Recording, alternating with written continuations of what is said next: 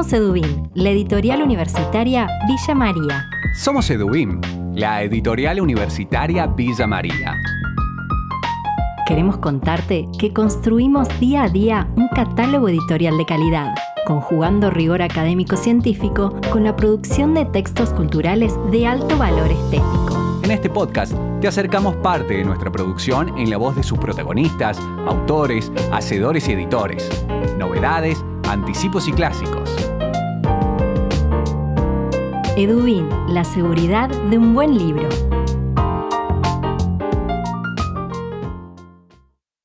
Bienvenidos y bienvenidas al último episodio de Edubim Te Invita a Leer.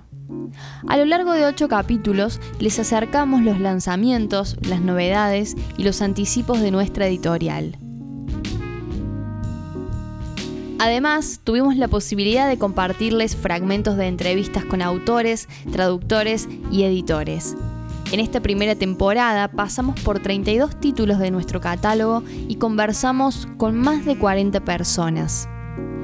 En este último episodio les proponemos un recorrido por los lanzamientos de este 2021, asomarnos a las novedades del 2022 y un balance de lo que fue este año para nosotros. ¿Nos acompañan? La primera novedad que les presentamos este 2021 fue El Maestro Asador de Antonio Telio en coedición con Unirío. El destacado escritor riocuartense compartió con nosotros en el primer podcast del año, Cuatro libros para leer, de qué se trata El Maestro Asador. Es un libro celebratorio, eh, jubiloso, que tiene todos estos ingredientes más, más bellos y más tiernos que hacen a la, a la vida de un niño. No hay aquí ajustes de cuenta de, una infancia torturada, ni, no, no, no hay nada de esto, sino eh, he seguido para esto un poco la línea de los de los grandes clásicos en este sentido, como Huckleberry Finn, eh, Tom Sawyer, eh, El Gran Molnés de Alain Fournier, eh, e incluso por la parte más sofisticada, digamos, de esto, el retrato del artista adolescente de, James Joyce. Y todo eso es recrear toda la vida de ese niño, que no era exactamente un niño de la urbe, sino un niño de una pequeña ciudad del interior del país, próximo a la sierra, sus vivencias, eh, su curiosidad y sobre todo el, lo que es el modelado de su conducta, de su ética, el sentido de la ética y sobre todo cómo eh, mis padres contribuyeron de una manera decisiva a darme los elementos éticos para la vida y al mismo tiempo trabajando mi sensibilidad para que mi curiosidad fuera cada vez eh, mayor. Es un libro que celebra la imaginación, la curiosidad, pero siempre con la frescura del, del niño. Edubin, la seguridad de un buen libro.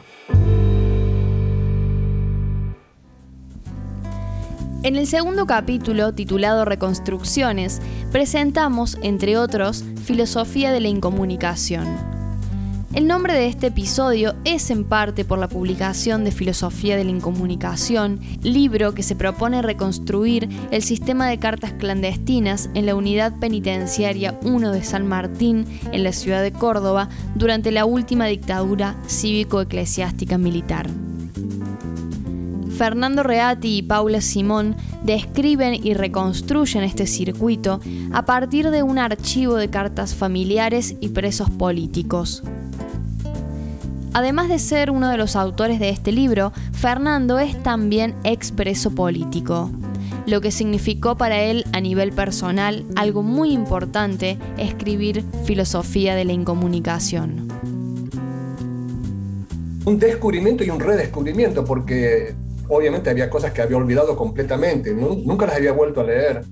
Em, encontrarme con cosas que no me acordaba, cosas que nunca había pensado, eh, y poder compararlo con la experiencia de, otros compañeros, ¿no? de otros expresos. Y también empezar a ponerme en el lugar de, los familiares, que otra vez es una, una, faceta de la dictadura que, que ha quedado un poco tapada o olvidada porque, bueno, obviamente el, drama de los desaparecidos es mucho mayor, este, pero hay miles y miles de familiares de expresos que sufrieron mucho y esas voces nunca se han escuchado, ¿verdad? Y han quedado silenciadas. Podemos intuir esas voces, ¿no? Podemos intuir el sufrimiento, la angustia, la incertidumbre e incluso podemos intuir el sentimiento de culpa de los presos respecto a, los problemas y sufrimientos que les están ocasionando a sus familias. ¿no? Hay una interpretación política ideológica donde todo eso se justifica, obviamente, porque bueno, es parte del activismo y del proyecto político en el que uno se metió para,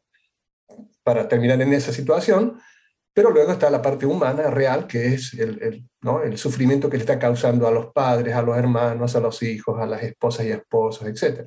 Todo eso todo eso se ve en estas cartas porque, repito, son cartas que no están escritas con una intencionalidad ni política, ni histórica. Es algo muy, muy en crudo, ¿verdad? Es, este, es lo del momento, lo que están sintiendo esas personas en ese momento.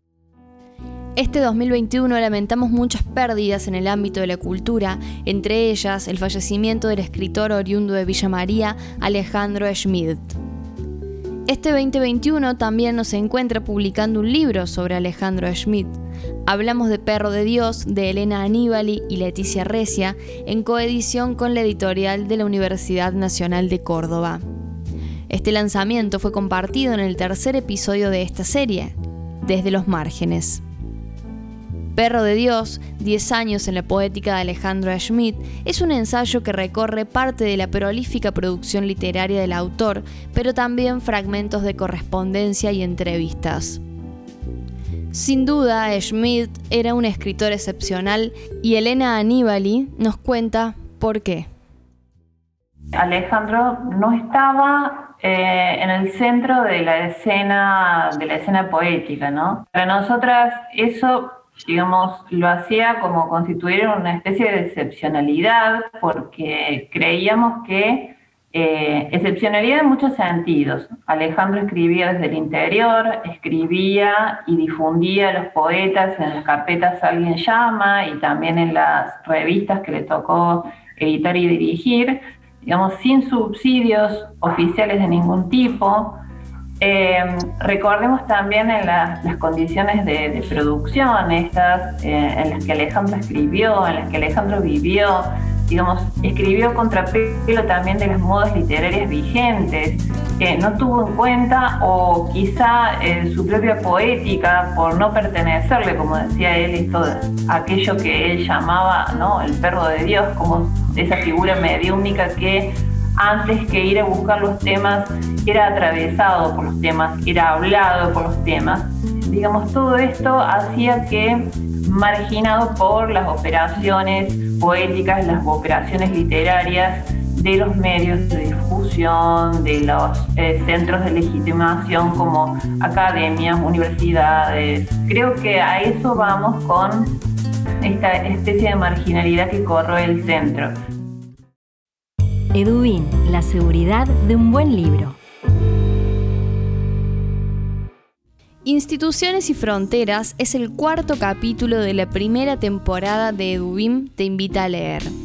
En ese episodio anticipamos el lanzamiento de Familias e Infancias en la Historia Contemporánea, un libro que contiene los resultados de un proyecto colectivo pensar en común la problemática de las jerarquías sociales a partir de la familia y la infancia en el largo siglo XX en Argentina. La compilación de los textos está a cargo de la doctora en historia Isabela Cose. Isabela, en el capítulo 4, Instituciones y Fronteras, compartía con nosotros los ejes articuladores de este libro. Eh, el libro piensa las familias, las dinámicas familiares y las experiencias infantiles en función y en relación con las jerarquías sociales, especialmente jerarquías de clase, jerarquías de género y jerarquías de edad. Y, lo hacemos eh, considerando dos espacios, porque bueno, las jerarquías sociales y las desigualdades sociales podrían ser exploradas desde distintos aspectos, ¿no? desde distintas eh, dimensiones. Y, y nosotros hemos elegido lo vinculado con las políticas del Estado y lo vinculado con los medios de comunicación que América Latina tiene una diversidad potenciada de formas familiares desde su origen. Y desde su origen, esa diversidad potenciada está unida a las violencias, a la violencia colonial, a las violencias sobre los pueblos indígenas, a las violencias que se producen con la, esclavitud y, con la opresión este, y la explotación de clase y de género, de las mujeres y de los niños. Entonces, eh, la diversidad ah, familiar ha existido siempre. Eh, a mí me gusta el dato de que en 1930 un tercio de los niños que nacían en este país eran anotados o inscritos como hijos extramatrimoniales. Y en esa época era una época en donde estaban inundados los discursos, las representaciones, las políticas de Estado de una visión homogénea y excluyente de lo que se suponía que era eh, eh, la familia y, esto suponía una única manera legítima. Las leyes lo decían muy claro, ¿no? los niños eran ilegítimos. Pero lo que es muy interesante es que estamos desde hace unas décadas en este contexto en nuestro país, eh, quizás en toda América Latina, pero muy especialmente en nuestro país, en un momento en el que la diversidad familiar se ha convertido en una noción vectora de la producción de nuevas políticas públicas. Edubin, la seguridad de un buen libro. Nos bajamos un momento del recorrido por los lanzamientos 2021 para darle paso a Leandro Boneto, integrante del equipo de comunicación de Edubim, que nos trae un balance. La editorial va cerrando un 2021 lleno de actividades y con la alegría de ir reencontrándose de a poco. Este año, Edubin contó con 10 presentaciones de libros virtuales, un ciclo de homenajes a la poesía de cuatro capítulos en donde se homenajeó a la poesía de Alejandro Smith, Rodolfo Alonso, Juan Larrea y Edith Vera. También, en conjunto con áreas de la Universidad Nacional de Villa María, se llevó adelante la Semana Internacional de Acceso Abierto, en donde hubo cuatro mesas y actividades paralelas. Allí participaron especialistas nacionales e internacionales. También se dictaron talleres para autores, bibliotecas e influencers de la lectura. Por un lado, se llevó adelante el taller denominado De la tesis al libro, dictado por la doctora Julia de Diego y también el taller La tecnología como herramienta, dictado por la periodista y creadora de contenidos Cecilia Bona. Con la pandemia aún en curso, teniendo todos los cuidados necesarios, en Edubim nos vamos reencontrando y seguimos trabajando. Queremos en esta oportunidad aprovechar para saludar a todos nuestros lectores y lectoras y espera poder reencontrarse con ustedes en el 2022. Felices fiestas.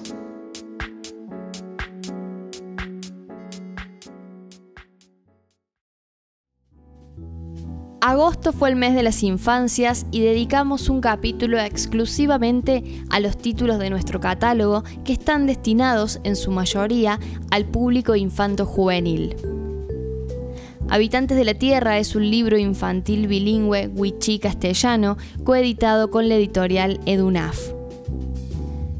Este libro trata sobre cómo los niños y niñas wichí representan a los habitantes de su tierra, esas formas cognitivas con las que ellos agrupan, ordenan y nombran a los animales y plantas de su entorno.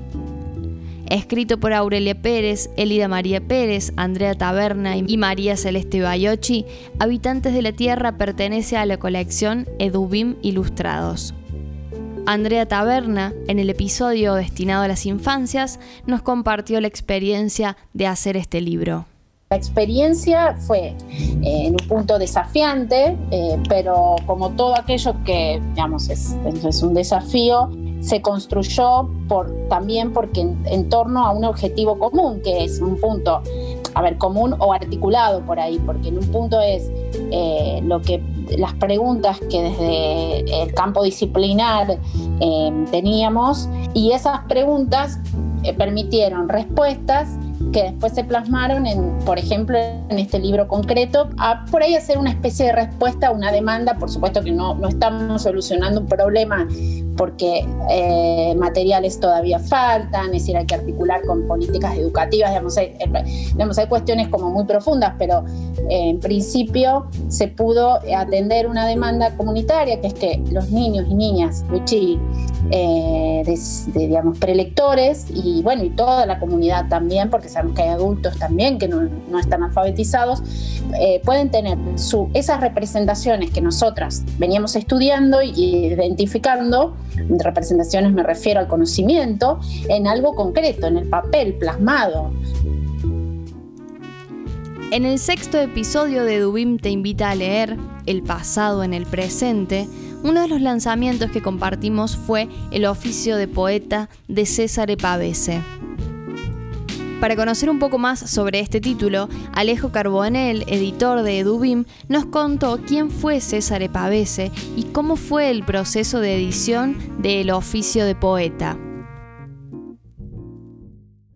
Cesare Pavese es un escritor italiano que nació en 1908, tuvo una vida breve, murió, se suicidó en el 50 en un hotel un escritor extraordinario, lo, conocemos sobre todo como novelista, y una novela preciosa se llama La luna y las fogatas, El camarada, otra gran novela, en fin, lo que más ha llegado aquí son, son sus novelas, aunque también era poeta y este crítico, un, gran polemista de, la época y un animador de, eh, encendido de, discusiones con los grupos comunistas, con los grupos de escritores católicos, este, era una cosa que, existía, que, que había mucho, la, polémica en torno a un libro, a un modo de traducir, a un modo de escribir, y él se prendía en todas, este, y era un, gran animador de esas polémicas.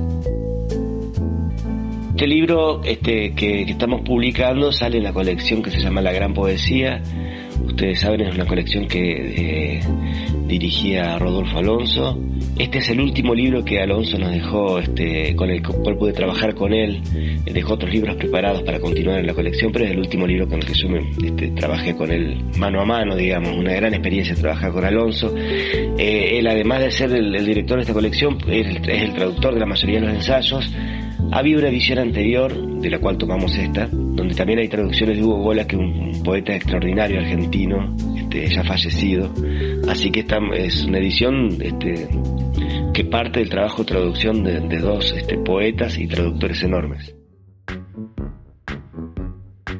Nos acercamos al final de lo que fue un repaso por la primera temporada de Edubim Te Invita a Leer y en el capítulo 7, Bibliotecas, Herencias y Escrituras, presentamos un nuevo título de la serie Latinoamericanos dentro de la colección Edubim Literaturas. Hablamos de la novela De esta noche no te marchas, de la escritora e historiadora Rosario Barahona Michel. La autora pasó por Edwin Te Invita a Leer y nos contó una historia real acontecida en Bolivia en los años 70 y sobre este hecho está inspirada la novela.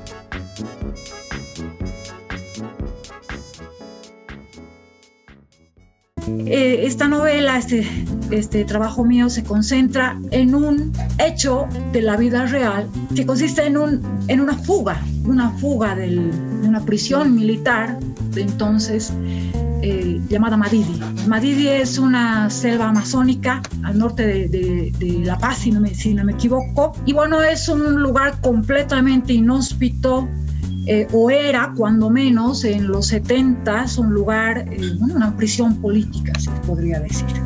El, caso es el siguiente.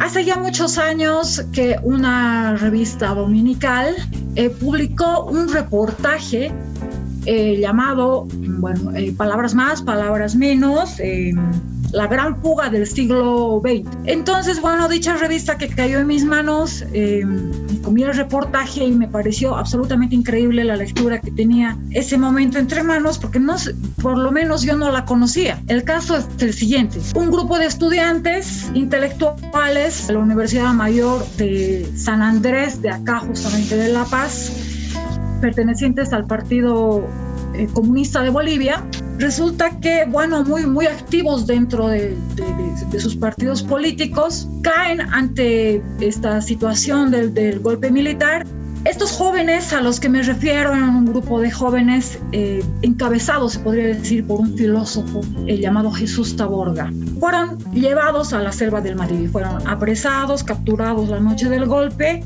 permanecieron allí haciendo trabajo forzado porque era prácticamente como un campo de concentración. En noviembre, cuando las fuerzas ya plaqueaban, ¿no? su espíritu comenzó a mermar, ¿no? lo cual era absolutamente lógico las condiciones en las que vivían. ¿no? De tal suerte que, bueno, una luz se enciende en, el cerebro de estos, de estos presos políticos que al final eh, llegan a trazar, ¿no? Poco a poco van trazando un plan milimétrico. Y se trataba pues de secuestrar un avión de la Fuerza Aérea Boliviana porque era la única manera de salir vivos de allí. Ahora sí hacemos una parada por el último episodio de Edubim te invita a leer, titulado Tradición y legado. En este episodio presentamos una de las novedades editoriales de este 2021. De la grieta a las brechas, Pistas para estudiar las desigualdades en nuestras sociedades contemporáneas es un libro de Alicia Gutiérrez, Héctor Mancilla y Gonzalo Azusa. Alicia Gutiérrez nos introduce en este título fundamental para las ciencias sociales.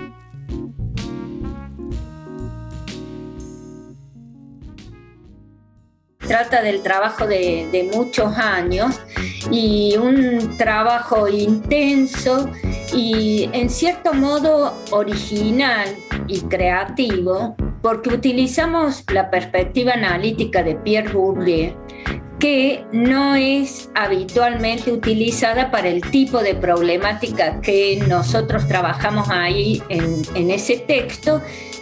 un texto, digamos, que, eh, que es el resultado de la suma de muchos trabajitos y de textos, algunos de ellos previamente publicados decía que es eh, original porque trabajamos la desigualdad social desde una perspectiva crítica como la burguesiana, pero utilizando o utilizando herramientas que habitualmente no se utilizan para ese tipo de análisis. Entonces, si se quiere, vos, uno puede ver ahí primero una discusión teórica importante eh, cómo nos ubicamos nosotros frente a otras maneras de dar cuenta de la desigualdad y frente a otras maneras de analizar las clases. Porque uno de los ejes eh, del libro es que la desigualdad social, como la entendemos nosotros, es una desigualdad de clase. Edubin, la seguridad de un buen libro.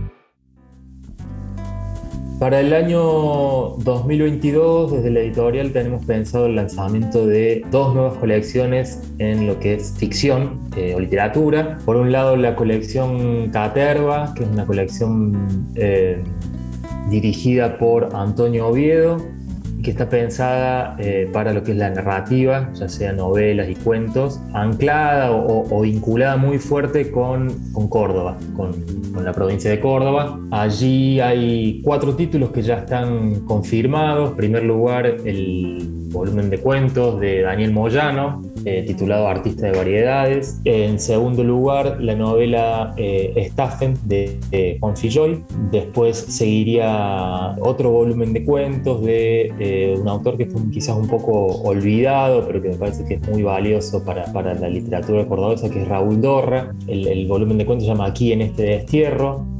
Y por último, el último de los libros que aspiramos a publicar en esta colección el año que viene es una, novela eh, que tampoco tuvo mucha circulación en, Argentina, que es una novela de Susana Aguad, que se llama eh, Lejana y Oscura. Con esos cuatro títulos, de alguna manera, estaríamos eh, lanzando esta, esta colección que, como les decía, va a estar dirigida por Antonio Oviedo.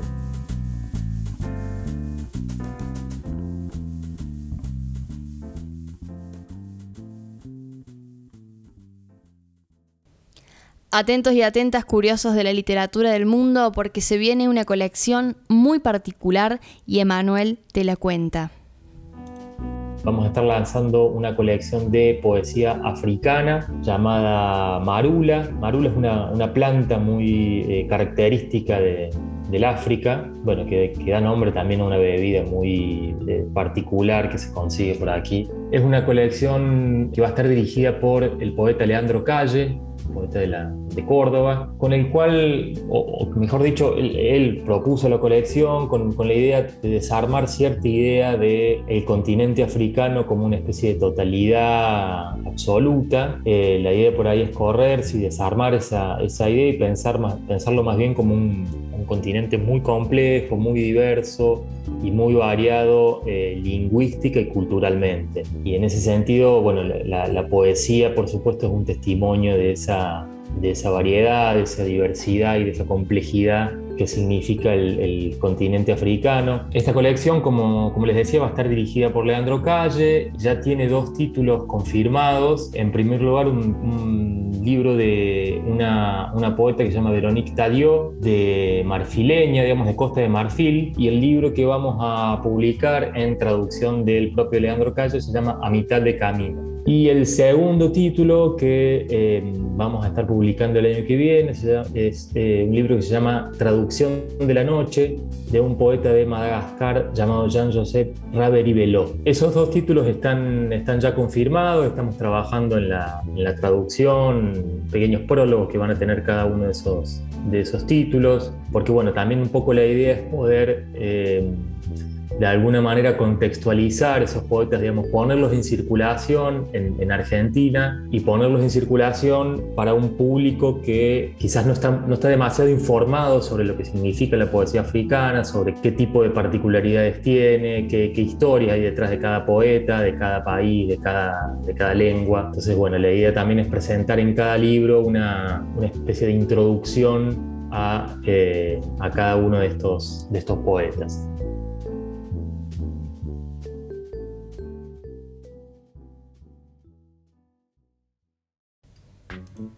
Ahora sí llegamos al final de este episodio especial donde recorrimos los lanzamientos del 2021 que pueden encontrar en esta primera temporada de Edubim Te Invita a Leer. Además, a lo largo de estos ocho capítulos, recorrimos anticipos, clásicos de nuestro catálogo y noticias de la editorial. Nos volvemos a encontrar el año próximo con propuestas renovadas, nuevos títulos y siempre la voz de los protagonistas. Gracias por acompañarnos. En las voces de este podcast, Camila Argüello y Leandro Boneto. En la edición, Sebastián Perotti. Y nos ayudan a llegar a ustedes por redes sociales, Agustín Foresta y por mensajería, Carolina Vázquez. En Instagram somos editorial-edubim, en Twitter arroba edubim y en Facebook nos encuentran como editorial edubim. Los esperamos en nuestra web www.edubim.com.ar para conocer nuestro catálogo. Ahora también encontrá nuestros libros de manera digital en digital.edubim.com.ar.